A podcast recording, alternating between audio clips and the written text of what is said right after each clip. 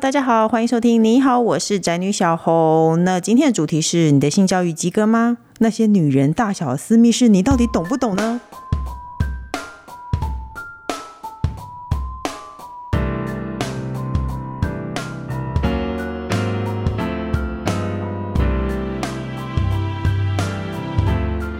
因为不管你是男是女啊，我觉得其实很多人不够了解自己的身体。那也有可能是呢，我那个年代啦，我不知道现在是不是怎这样。那我那个年代老师其实也不会好好的帮你上健康教育课，所以呢，对于一些知识，大家好像似懂非懂，就是不知道有没有很很清楚。那加上呢，女性常常会口耳相传一些，就是关于你妇科，你比如说你肚子大，就是因为你喝很多冰水这一类的事情。这些事情到底是真是假呢？我们。今天就要邀请到专业的医师来为我们解答。那我们欢迎长得像一个运动员，他全身都散发出运动味的核心医疗妇产科医师吴慈恩吴医师啊，吴恩慈，对不起，我念错，拍谁啦。嗨，大家好。还有就是，我认为他今天应该插不上话的工程师。Hello，大家好，我是工程师。哎，我们企划真的很那个耶，因为我们我们上次我们前几集有聊到一个哦，就是那个冷知识，我们节目有一个单元是冷知识，然后他就说呢，男生的那个下体的尺寸呢，就是看他的那个大拇指的三倍。医生，你了解这件事吗？看的不多，所以不知道，不超过十个，不。不用这么，哎，不超过十个其实很多嘞。具体哦。对啊，没错。要是我就会说不超过四个或三个。啊，没有，我生两个儿子比较多，所以其实你不知道。所以，哎，所以其实像医学，男生跟女生还是差很多的，就对。就是我们不会去看男生啊，可是，就是不想看男生才走妇产科啊。可是你先你在学习的时候，你在上学习的时候，学习的时候，实习医师的时候会，就是要去帮男病人。哦，那这样超过十个，帮男病人放尿管什么的。对，嗯，但是不会去量。当然不会啊，就是。只有担心尿管放不进去哦，所以你也要帮人家放尿管。现在当然不用了。你那你知道你说这句话的时候，工程师其实他有提纲吗？因为工程师他本人被放过尿管，而且我跟你讲，哎，突然之间讲很不相干的事，跟大家分享一下。工程师他之前他住院的时候，他完全不需要放尿管，他是一个很自如的病人。但是有一天医生就过来说：“哎，请问你在床上尿尿会不会不方便呢、啊？”工程师就说：“当然啊，在床上尿尿谁习惯？”他就会说：“呃，对啊。”然后医生就说：“好，那我们来放尿管。”然后就叫一堆学生进来看。那是很久之前的事。那你听到尿管啊？我有没有说一下？很久，因为有一堆人来围观我。对，你有没有说一下？尿管这样子，我、欸、我终于知道什么叫被侵犯的感觉。哦、所以现在应该不行这样吧？没有，可是如果是实习在大医院，可能还是需要啊，因为因为男性放尿管是有一点技巧啊，因为男生尿道比较长嘛。嗯、哦，哎、欸，医生讲什么都好自然、哦，所以大家不会。把它当做一个奇怪的，就是大家只是想要学这个技术，对，因为因为怕之后就要轮到自己，然后怕自己做不好，因为那个还要无菌嘛，嗯嗯，所以我以前我们也都围观过啊，但是我们不会带着异样眼光，就是只是学那个技术，怕轮到自己的时候会做做不下去。哎，这件事情就说到上次你跟思红讨论的，就是需不需要看内诊的时候需不需要那块遮羞布？嗯，因为其实病人都会很害羞，就算医生本身没有感觉，可是病人都会很害羞，是不是？被放尿管工程师是不是？是，而且来围观的都是女实习生呢。你的意思是说，年轻的妹子看你被放尿管没有就不行？如果是一堆男生看你被放尿管就 OK？对，我觉得。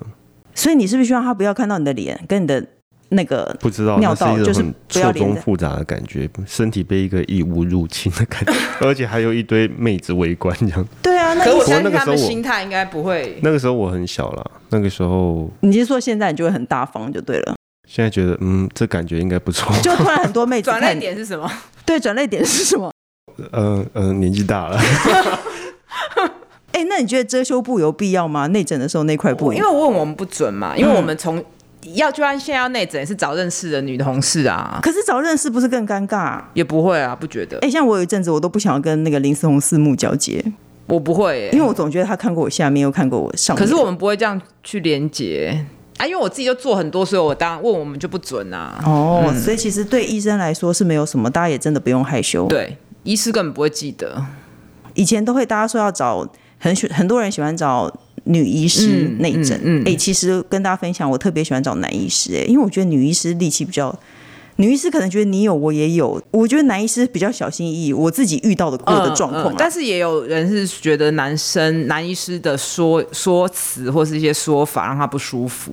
哦，对，所以其实那女生自己要很注意，不要拿自己自身的经验去框架别人。哦，就是哎、欸，我都不会，我都不会经痛，你怎么会经痛？哦，对，这个就其实自己也要提醒自己不能这样。这就是呜呜医师的书《无框身体》要告诉大家的，嗯、就是女生不要自己有框架。哎，说到经痛，为什么会有经痛啊？就是子宫收缩啊。其实子宫就是你应该也很了解，就是子宫是一个。很强大的肌肉嘛，本来就是一个拳头，然后可以撑下那么大的小孩，嗯、然后再收缩回来。嗯、所以其实刚生完以及生产的时候那个痛，嗯，是很可怕的。然后生完子宫要把它收缩回去，那经痛其实就是，呃，应该是说生产就是经痛的加强版。哎、欸，可是我一直觉得很奇怪，我年轻的时候会经痛，后来我开始养成固定运动的习惯，我就没有经痛了。为什么？血液循环比较好。哦，所以不管怎么样，嗯、其实人是应该要运动的。我觉得待会我们可以再聊这件事情，因为我个人也是生产的、怀孕的时候运动的非常激烈的人，那我待会就要问问看医生到底有没有用，好不好？那那先问医生哦，你觉得从妇产科医生的角度来看，你觉得大家对生育方面的迷思到底多到什么程度？你有听过什么很荒谬的例子吗？你说生育的迷思哦，生生生小孩或怀孕，因为我觉得女生都会有很多这方面，或者老人家，就像我刚刚说的，哎，喝冰水会不容易怀孕之类的，喝冰水就讲不完了，会。无限延伸，不容易怀孕，卵巢癌，嗯、小孩会气管不好。对对对，气管就是你怀孕吃什么或做什么都会连接到胎儿的问题，嗯、什么拿剪刀啊，然后什么会吐唇啊。哎，可是我觉得这个拿剪刀会吐唇就算迷信，可是如果喝冰水会气管不好，听久了你会认为是真的？哦、真的对，对，真的不是吗？当然不是啊，所以气管不好就是他的命。应该是过敏吧？现在环境那么多 PM 二点五什么的，是其实小孩都会过敏，所以孕妇喝冰水是根本没有什么关系，根本没有关系。而且孕妇特别爱喝冰水啊，因为她体温比较高，嗯，对，所以她不是刻意想要标新立，而是她生理就有这样的需求。哦，然后但是因为从小就把冰水打成怪物，所以她觉得她就是在偷喝。对，没错，所以不，所以其实是无所谓，无所谓啊。那其实现在就看国外的孕妇就知道了。哎，那生完呢？生完喝冰的，因为台台湾人还是会说生完不能喝冰的，你怎么看？其实你知道国外他们坐月子都对，刚生完在那个恢复室都是吃冰淇淋。我知道，因为我的婶婶是一个外国人，然后她是美国人，她生完第二天就吃冰淇淋，然后我奶奶就在旁边说：“啊，要这样怎么行啊？”然后可是其实，因为我们也常常看到一个很血淋淋的例子，外国女人其实老得比较快。可是这个就很不一定讲，不一定吧？那、啊、你看尼可基曼，尼可基曼那么年轻，看起来他做医美了。对啊，所以其实看起来年轻或老也是医也是靠医美跟运动啊。没有，我不会觉得是吃冰，可是我会觉得他们太喜欢晒太阳哦，曝晒太阳。确实，确实，确实嗯嗯。可是因为老一辈的人就会说生完不可以吃冰，但是其实根本也没有这件事。而且其实生完有些时候很热，全身肌肉燥热，嗯、就很像刚运动完，嗯、这个时候喝冰的其实对恢复会比较有帮忙。就像运动员他们其实都喝冰水嘛，嗯、像我们跑马拉松，路边的补给站的水都是冰的啊。嗯嗯，所以其实没有这件事情。对，而且老的很快，这个真的很难定义耶，是外表还是体力？嗯、外表。我那我觉得就是真的是晒太阳，或是作息不正常，嗯、跟你喝。冰的和热的这个没有关系啊，有啊，因为你是现在是冰水代言人，对不对？因为你一直鼓励女孩子喝冰水，没有鼓励啦，应该是说你想喝就喝啊，任何事情都是这样嘛。对。嗯，哎，那可是生完小孩也可以喝冰水，那头也头发也可以吹风吗？头发吹风，头头可以洗头，但是要把头头发吹干吧，不会有人用冷风去吹头发吧？所以还是有一点，你说这是一个迷信，还是真的不应该做？呃，头吹风它会把一些热量带走，然后造成血管收缩，哦、所以就容易头痛。哦，这跟性别无关了，或者跟你有没有刚生完小孩是比较没关系。因为刚生完小孩，那个工程师知道他在月子中心，所有的妈妈都把头包起来，是，然后大家都说不能洗头。嗯、他头要折起来，即使很热，还是要戴毛毛，就变成一个印度人这样子。对啊，所以其实根本就没有这件事情。应该是说刚生完的时候免疫力比较低下，比较容易感冒，哦、所以要特别注意，嗯、就是不要着凉，或者说有人有感冒就要跟那个产后妈妈隔开。嗯、但是不是说这个时候吹了头、吹了头、呃吹了风以后老了会头痛？哦，就大家很爱把月子做的事连接到以后老了之后，对，没错，大家就会相信啊。可是所有老人都这样啊。对，哎，包括我自己，我也会觉得我月子做得好，所以我后来我生完小孩以后，觉得我身体变健康。可我觉得是因为你有运动吧。可我生完小孩，生小孩前我也有运动啊。嗯，可是那这样子，因为为什么我会觉得这个迷生好笑？因为她没有生过小孩的女人怎么办？嗯，没有这个调体质的机会了吗？没有啊，对，大家都说生小孩是人生中第二次调体质，你第二个你可以重新投胎的机会，就是你本来体质是燥热的，你有可能生完小孩会变得不一样。哦，可我觉得怀孕就是对女人体就是身体最大的剥削。对，我同意。就是整个整个骨盆底肌都被撑松，肚子都被撑松啊。对，然后会变弯腰驼背啊，胸部可能会被撑大啊，等等等等的。生完一定会下垂，对，对不对？对，我没有这样。真的，因为生完生小孩其实是很伤身的。对，而且我必须老实说，我觉得运动也补很难补回来。对，但不运动会更糟啦，因为你。毕竟曾经承纳承载那么大的生命，那么大的一个物物体嘛，嗯、所以你要真的完全回去，嗯，确实是有点困难。哎、欸，我觉得乌乌医生跟我觉得，我自己觉得最嗯最认同的地方就是，不管什么时候，其实真的就是要运动。对，我怀孕的时候，其实我也生完小孩，我也比较没有漏尿的问题。哦、我觉得跟运动差很多，差很多。哎、欸，可是我并我一直运动，我并没有好生哎、欸。哦，那是刚好。也有人不运动，对，因为有的人就说一直运动会比较好生，一直深蹲会比较好生。医生，你赞成吗？呃，我看到的是这样子，没错。那你就我跟你讲，你应该来看我，我一直运动，但我都生不出来。我觉得至少深蹲会让他比较熟悉那个用力的感觉，嗯嗯，比较知道要怎么用力，然后体力比较好。如果他的待产过程比较久，他比较可以坚持下去。哦，这倒是，我遇过很多人待产个二十几小时，然后就没有力气，就只好去剖腹的这样子。对。对我大概待产了四十个小时，我还是很有力气。对啊，那就是运动。如果没运动，可能就没办法啦。哎呦，我大概三十几周，我都还在跑操场。然后我老公就说：“你不要这样，你这样是吓人。”哦，对啊，大家都会觉得很恐怖。普遍的人都觉得孕妇很可怕。其实你自己怀过孕，你就知。我没有怀孕之前，我看到孕妇在下楼梯，我都会吓死，我都会腿软哎、欸，嗯、我会觉得她整个人重心往前。我自己怀孕以后，我才发现根本就没有什么。孕妇根本也不，孕妇怀孕不是生病，嗯，就是你该做的运动，你其实你可以做更多，因为而且而且不是变成外星人。我觉得大家就是把孕妇当成外星人，就是什么东西都不能吃，什么东西都不能擦，也不能化妆，每一样用的东西都一定要问过医师。对对，医生一定觉得很烦吧？我不会觉得很烦，我会觉得有点辛苦可怜。就好比我们前阵子我们家在泡咖啡买那个肉桂卷，嗯，后面就竟然写说孕妇不可以吃，为什么？我就不懂啊！我想说他凭什么？这样写，但为什么呢？我不知道。肉桂，他如果说是什么番红花，我觉得那些都是都是瞎扯，因为你不可能吃到那么高的剂量。对，其实原则就是你不要毛起来吃，然后吃一堆，那都是香料，怎么会有关系？可是你看他这样写，是不是？如果你怀孕看到，你就会就会觉得怕怕的。对，哎，像那个怀孕的时候，我怀孕的时候，大家都说不能是艺人，艺人会宫缩期，是不是？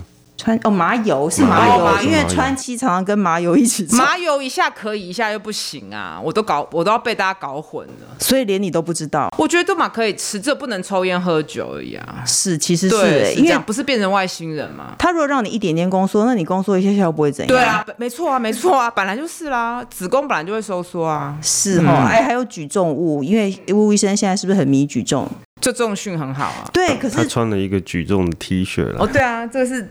孕妇在举重，对啊，可是难道你没有听说过举重会子宫下垂吗？这个是一个很老的迷思，所以没有，因为符合我的年纪了。我年轻的时候我在仓库工作，大家都说女生不要拿重物，对，对，会下垂。没有这件事吗？当然没有，女生就有一件事情最容易子宫下垂，其实就是怀孕。因为骨盆底肌就是一个像吊床一样，嗯、所以上面东西上面承载的东西变重，而且又撑了九个月。嗯，当然这块肌肉会撑松。嗯，所以我们反而是应该要运动去加强这块肌肉。哦，所以深蹲啊、凯格运动等等的，反而会预防。所以小红刚刚不是说你怀孕的时候有运动就不会漏尿？对，没错。哎、欸，所以跟你在哪里用力无关，因为很多女生很习惯抬起东西会用肚子顶。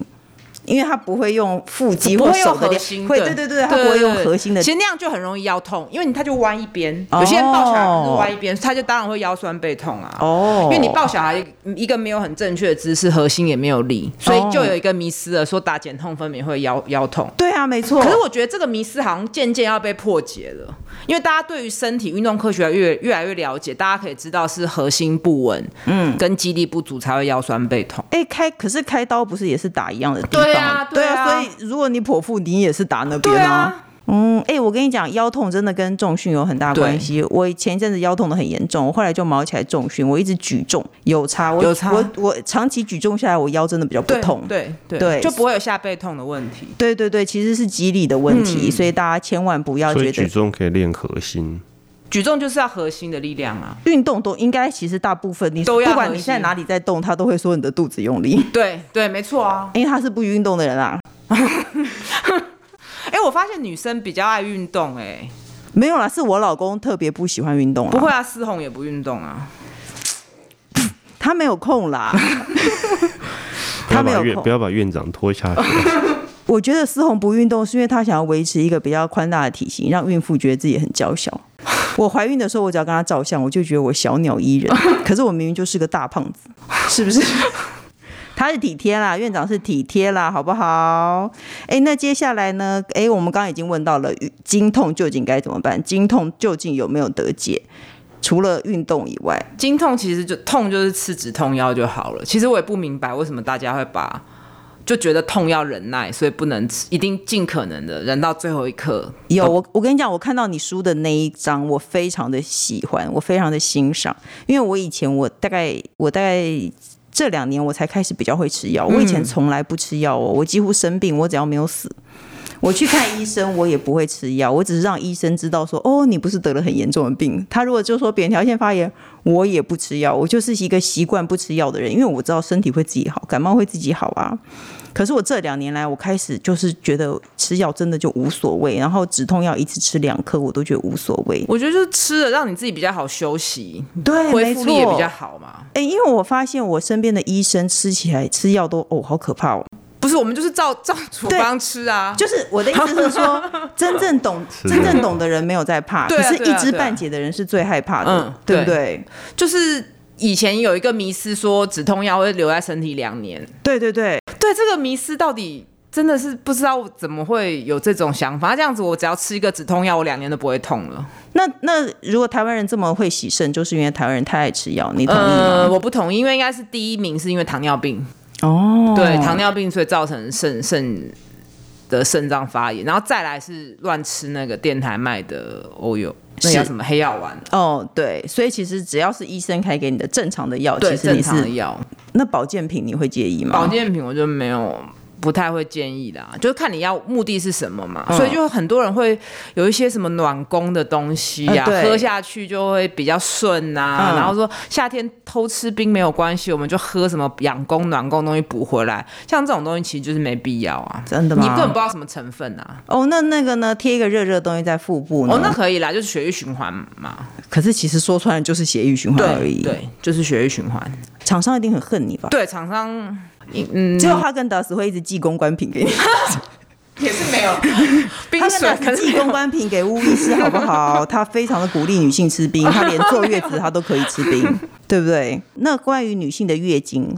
很多之前女生只要心情不好，就会觉得是那个来了。嗯，是真的吗？是真的会有影响，因为怀呃月经来之前的荷尔蒙的浓度，雌激素跟血清素都比较低，黄体素比较高。嗯，所以这背后还有一个荷尔蒙的，就有点像产后心情不好那个一样的意思。嗯，然后再加上那时候比较水肿，嗯，然后又开始来了就不舒服了，当然各种。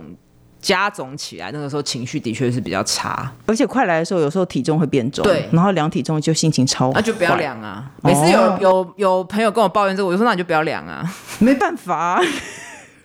所以其实心情不好是真的，大家、是、是真的会对，没有办法做什么事情让自己心情好吗？每个人的方式不同，像我就吃止痛药睡觉。哦，吃甜的会不会心情好？吃甜的暂时会，但长期来看可能不会。哦、嗯，因为血糖会起伏嘛。哦，所以就不要让自己血糖起伏，然后就吃止痛药去睡觉就对了对。但我觉得就是还是要提醒。月经来身边的朋友或男性朋友，呃，他你不能随便讲说你就是月经来，所以心情不好，而不去厘清他为什么心情不好。哎、欸，对，我知道，我老公就会这样、哦，啊，就你就月经来啊，然后就没了。对，你怎么不去想想看到底为什么惹人家生气？对，你为什么不想想看你为什么惹我生气？然后你就怪在说你就是哦没关系啦，而且他会很体贴样子，没关系啦，你就是月经来了，你就是姨妈来了，所以心情不好，我理解你。就把这句话。就贴了标签，后面就不处理了。对，我觉得这个是比较糟糕的事情。对，请问要处理什么？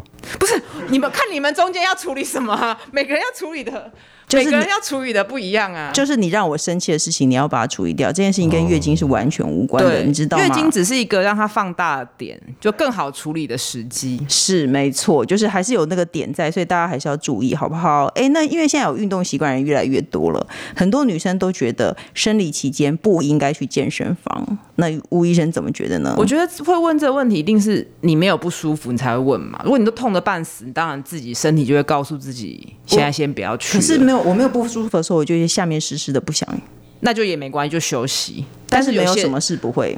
对，但是有一些人他就是觉得不运动他受不了，他就是还是会去嘛。嗯、但去可能人家就跟他说，以后这样会伤子宫啊，经血、啊、会逆流，这就没没这回事、啊。真的没有这件事对，没这回事。那我大家看那个奥运，今年奥运好多妈妈选手嘛。嗯，对。对，那他们其实怎么可能生理期来就不训练？一定还是会练习啊、哦。还是他们太缺钱了？不是有一 有一个三十八岁妈妈，她要帮小孩治病啊。有一个年纪很大的选手，没有没有没有，他不止三十八，但是他小孩已经。对他小孩好了，他就好像是体操的嘛，对不对？他终于可以退休啦。对对对，是不是还是他很缺钱？不过确实是运动选手。没有没有，他在回报他的第一个代表的国家。哦啊，你没有仔细读过那个故事？没有，就是总之就是。因为我以前有在练跑或什么的，嗯、其实就是你如果没有不舒服，还是继续训练，因为你不可能一个月三四天都不运动、啊。哎、嗯欸，所以不会可以啦，一个月三，我老公一个月三十天都不运动。哎、欸，所以重训在那个生理期间，就算你举重物，你也不会对子宫或卵巢不，不会造成影响。就是月经比较特殊化，就是说那个时候没有什么特别的。嗯、其实这个就跟怀孕很像，就是大家会把月经来那几天，嗯，把它弄成一个很特殊的时期。对，所以那个时期很多东西都不能吃，很多东西不能做。嗯，然后这个这个迷思跟信念就会带到怀孕，还不能拜拜。对，然后不能出门，什么不能给神明看到，所以产后也不能出门。嗯，对，这个就是所以我写这本书，其实就是因为觉得，哎，发现很多迷思是从。出经月经来就开始一路连续连贯到一条龙到怀孕，所以发现一定斩草除根，要最从根把它挖起，就是从月经的迷思开始破起。哎、对啊，女生从青春期开始就会被很多。长辈框架住啊！你这个时候你不应该怎样，你不应该怎样，其实都可以。你自己告诉自己没有不舒服就都可以啊。哦，我想过最严重一件事情就是好像不能够倒立脚抬高，但是你书里也说没有这件事，不会逆流。对，经血不是靠地心引力流出来的，它是靠子宫收缩的力量，所以你倒着它还是会流出来。嗯，就像太空人一样。嗯嗯，哦，对不对？太空没有地心引力，它还是经血流得出来啊。因为它是子宫收缩，嗯，才流出来的，不是，哦、不是你倒着。就像你在太空，你也是可以喝东西、吃东西，跟那个无关吧？我们在说的是精血 会流出来。我去太空，我也是什么事情都能做，包括经血会自己流出来。然后大家就是不要因为生理起来就觉得在里面嘛，哦，不要觉得生理起来就绑手绑脚，什么都不能做，也不能不会说不能举东西。外腹肌用力跟里面没有关系，腹肌没有没有关系啊。当然腹肌用力，子宫也许会跟着收缩。比如你怀孕的时候。拿重物可能子宫会稍微收缩，但是那又怎样呢？嗯、那不那不会怎么样啊？呃，对，我跟大家分享，我怀第一胎的时候，因为我那个时候有在做重训，我就突然发现我怀孕了。可是我那天有重训课，我会觉得说，嗯，我好像应该跟家人说一下。我就跟教练说，哎，我我怀孕了，可是我未满三个月。嗯嗯。教练说，哦，好，那我知道，我会小心。然后他就给我一个二十公斤的铁棒，叫我拿着。我想说，天哪，也太重了吧！我那时候就会很小心，觉得说我好像不应该做这件事情。可是事实证明，我的小孩也是很正常的出生。对，跟那没有关系。三个月这也是个迷思啊。对啊，对啊。三个月不能讲，其实是因为容易流掉，怕对，怕被指责。你看，对啊。然后我跟你，因为大家都很喜欢说，一定是因为你怎么样，所以你才怎么样，不然我怎么没有怎么样？对对。那医生要怎么解释这件事情？就是从原理开始解释起。嗯，对，就是说你三个月内本来流产几率就是差不多五分之一，嗯，那随着年纪就越来越高，嗯，然后再来就是说大家这个时候不敢讲，所以越越是不敢讲，越大家都不知道嘛，所以当你流产的时候，就觉得全世界只有你流产。哦，哎，我觉得这倒是一个，就是我后来。调查身边，我发现很多人流过产。对，其实流产不是那么不普遍的事情，只是大家没有讲出来。对，那你就会觉得，对你就会觉得，哦，为什么是我？是不是因为我怎么了？我喝了冰水，我做了运动，太累了，或者是什么压力太大，对，还是什么？而且身边的长辈一定会告诉你说，就叫你不要怎样怎样吧。你看吧，你看吧，都会这样讲。对，其实流产已经够难过了，然后你还要怪自己。对，所以我那时候就想到这就很气，因为。比如说一个有一个人得了癌症，大家不会一直说什么啊，就是你抽烟才会得癌症，就是大家不会一直去指责。对，但是如果是流产，嗯，或是经痛，嗯，好或。或是不不容易怀孕，嗯，大家一定会去找这个女人类似清算斗争，他就会看看你这个人、呃、那个女生哪里不符合，甚至还有人讲说什么，是不是裙子穿太短凉到了，所以才会流产？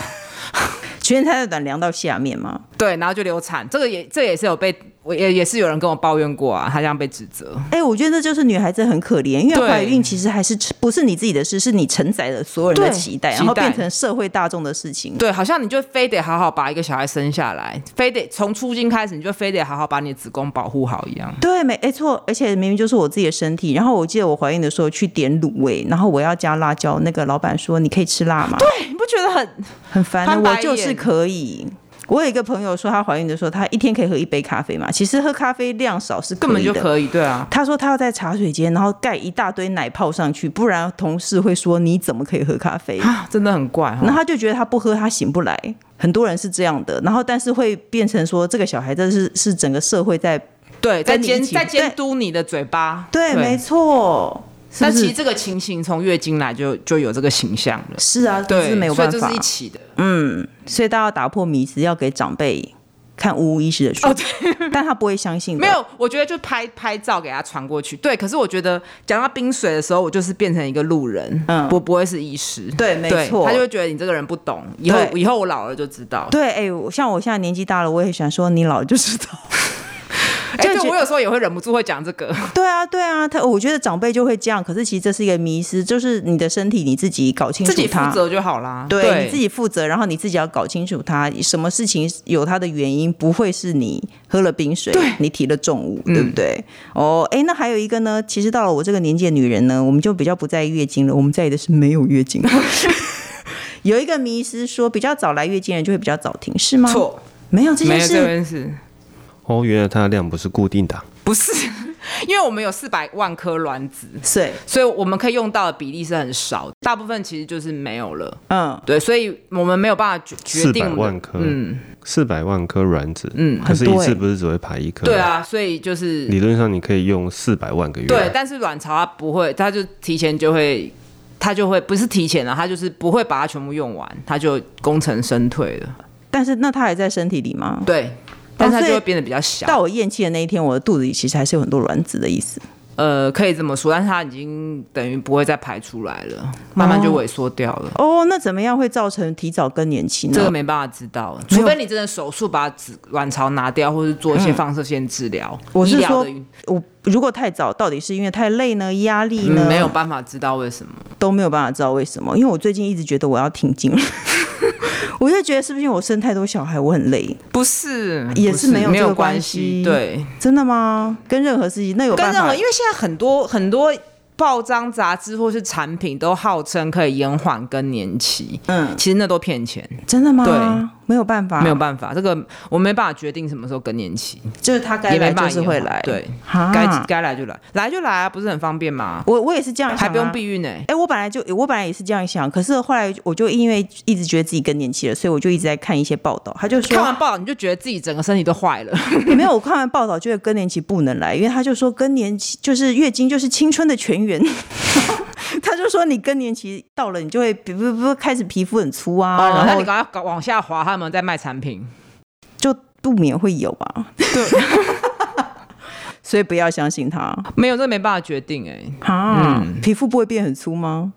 好像很多人这样说，对啊，可是有些人还没更年期也是粗啊，哦、粗就粗没差、啊，哦，是也是啦，哎、嗯欸，你真的很爽朗哎、欸。”真的在意就去做医美嘛，一定会更年期啦，每个人都会更年期，所以我觉得没什么，这个有点过度被、嗯、男生会更年期吗？好像也会，就搞固酮会，但是女生比较辛苦，就是女生每个阶段都像溜滑梯一样，突然就你看初经就突然就来了，对，更年期就来了，嗯，可是男生是慢慢慢慢的那个男性荷尔蒙越来越衰，越来越衰退，而且大家在说女生更年期，因为症状比较多，对，因为他他突然溜滑梯这样子，对，女生会症状比较多，男生可能症状比较少，所以就不会被在意，就而且就不会被。标签化嘛，哎、欸，女生真的很可怜，然后还要被别人框框住，对，比较辛苦。我同意，你同意，所以你要好好做家事啊，没问题。好了，那最后一段呢？前一阵子大家都说居家防疫，很多人都说明年又会有防疫宝宝了。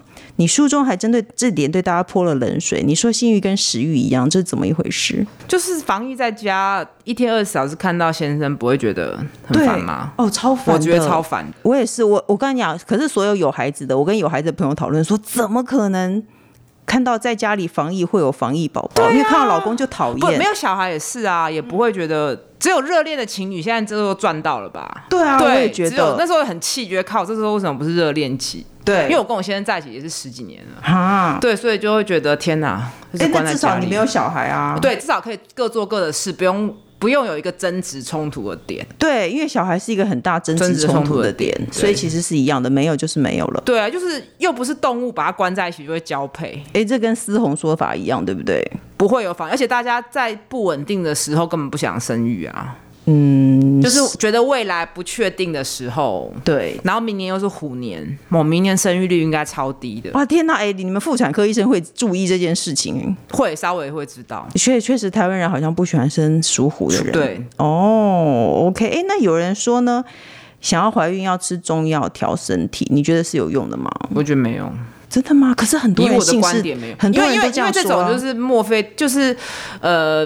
偏误嘛，就是她吃了，然后怀孕，她一定会归咎归咎在吃了中药的好处。这样子外国人都不会怀孕了，外国没在吃中药啊。哎、欸，可是那中药说让你怀孕的内容到底是什么？我也想过吗？我不觉得，我不觉得有用啦。可是我不反对啦，不反对，要要吃就去吃啊。如果你吃了就会安心就可以。对，可是你其实你也觉得是没有。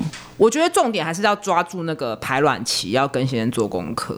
嗯，有些人一问，根本一个月才一次，那怎么怀孕？他可能就是排卵期那一天啊，或是刚好他，可是他可能那次又刚好不是，要加三减三这样子，好不好？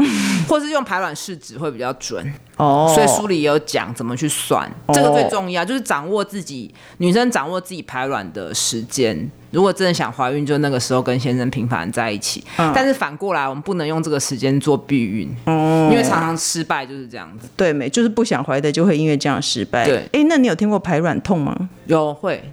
为什么、啊？就是从那个呃卵子从卵巢。跳出来说一个小伤口，所以会不舒服。嗯、哦，有些人比较敏感就会。我最近一直听到有人说排卵痛，我想说天哪，我排卵二十年，我三十年了吧，我都没有痛。对对啊，对，每个人不一样啊，所以比较善良的人就会像你这样，比较那个比较意见多的人就会说，那你就是没有保养好才会卵卵子痛啊，你是不是喝冰水所以排卵会痛？又是冰水？对，就是或者是你你是不是做错什么事，怀孕的 怎么样，所以所以才会排卵痛？裙子穿太短。肚露肚子，哦，以前有人说穿中间露的，露肚子，对对对对对，会怎么样？没有这件事情，就是因为女生的身体还是有它的差异，因为荷尔蒙起伏嘛，然后又有排卵，又有更年期这些事情，所以大家在比较过程就会觉得，哎，我是不是做错什么才会跟别人不一样？其实没有，没有这件事情，所以大家可以看书，可以打破很多你以前就有的迷思哦。哎，那最后想问哦，有些人想受孕，但有人想避孕，可是很多人都说女生吃避孕药对身体不好，是真的吗？当然是假的，还现在还不是说打吃避孕药不能打 AZ？、哦哦、没有哎、欸，这个已经都拿掉了。可可是很多人有这种说法，就是吃避孕药伤身。对，但是我就不太，那先厘清什么是伤身。嗯，就是伤身也是个很空泛的说法嘛。嗯，也有那种说法说什么啊、呃，吃太久避孕药，然后影响他的，对对对，就会就会不孕，这是错的啊。嗯。所以没有这件事，因为因为吃避孕药，它会让呃，它有一个规律的，它让身体有一个规律的荷尔蒙，那但是子宫内膜的厚度会变得比较薄，嗯，所以吃避孕药它会月经的量会比较少，所以大家就会觉得这样是不是以后就会不孕？嗯，但是其实每个月子宫内膜的厚度都是不同的。哦，对，所以太多太多人停了药，第二个月就怀孕了，对，没错，哎、欸，我朋友也是这样说，所以可是你看为什么有这种说法，大家还是会说吃避孕药会不孕？我就不太懂，就明明明明很多血淋淋的例子，所以不会因为你吃二十年，它就长期永远都变成薄的了。没有这件事。但是不太会有人会吃到二十年，嗯，因为我通常建议三十五岁以后，就是如果你还要避孕，就改放避孕期，嗯，或是你已经没有要再生了，就去结扎。那为什么你不建议他吃呢？三十五岁以上的确会有一些风险，血栓什么的。哦，嗯、就是还是会有的，对，还是他有他的。局限跟适合的族群，嗯嗯嗯，对，但是也没有说你长期吃避孕药身体就会不好，对，对，这个是没有的。哦、嗯，因为伤身其实是一个很空泛的说法，就是到底伤哪一方面的身，就是很多人觉得吃药就是伤身嘛，还是还是我看到是讲事后的避孕药，事后应该是说它会让月经乱掉。但是也不会说吃了事，有些人是怕吃事后伤身就不吃，对，结果后来就是意外怀孕了，嗯、结果只好来来堕胎。这就本末倒置嘛。哎，所以事后避孕药也不伤身。事后避孕药就是高剂量的黄体素啊，没有所谓伤不伤身。那就没有伤身的问题。我跟你讲，最伤身就是怀孕啊。呃，对，好了，应该是这样，应该这么说。我觉得最伤身就是怀孕，最伤人的就是那些谣言。因为我前一阵子才看到一个报道，可是也是一个悲伤的故事，大概是某个人小时候就有那个被性侵的遭遇，然后就一直吃事后避孕药，然后他后来就不会怀孕了，他就觉得是因为他一直。吃事后避孕药，可是那是在一个很悲伤的报道后面，所以我就不疑有他。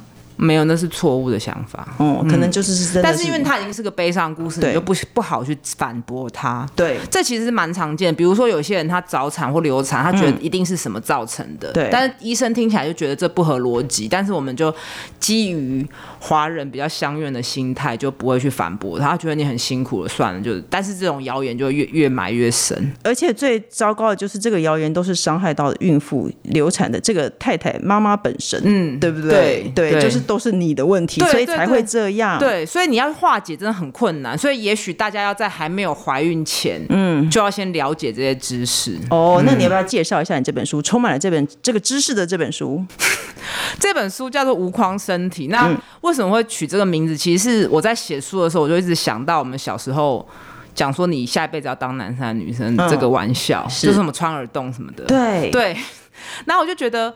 因为这个这个想法会变来变去嘛，那我觉得，呃，写这本书的时候，我觉得下辈子还是要当女生。为什么？因为就觉得女生太多的框架被限制，嗯，那不管是科学或者社会或文化，嗯，但我我我会觉得希望可以在这这一辈子做点努力，就是散播知识，嗯，那看看下辈子同样用这个身体去感受这个社会的框架还是这么的可怕。哦，对。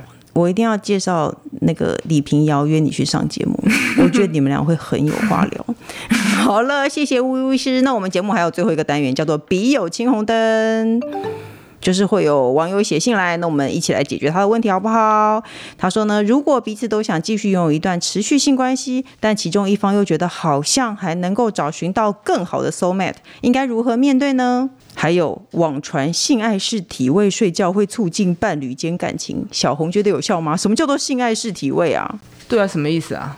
没有人知道哎、对啊，你觉得有什么？你觉得有怎样睡觉方法可以促进伴侣感情吗？应该没有，可能分房睡吧。对，没关系。我跟你讲，我跟我老公从结婚就我就我们就分房睡，我们从来没有一起睡过。很多人都说分房睡怎么生小孩？这什么道理？生小孩为是性交才有，不是睡在一起就会有。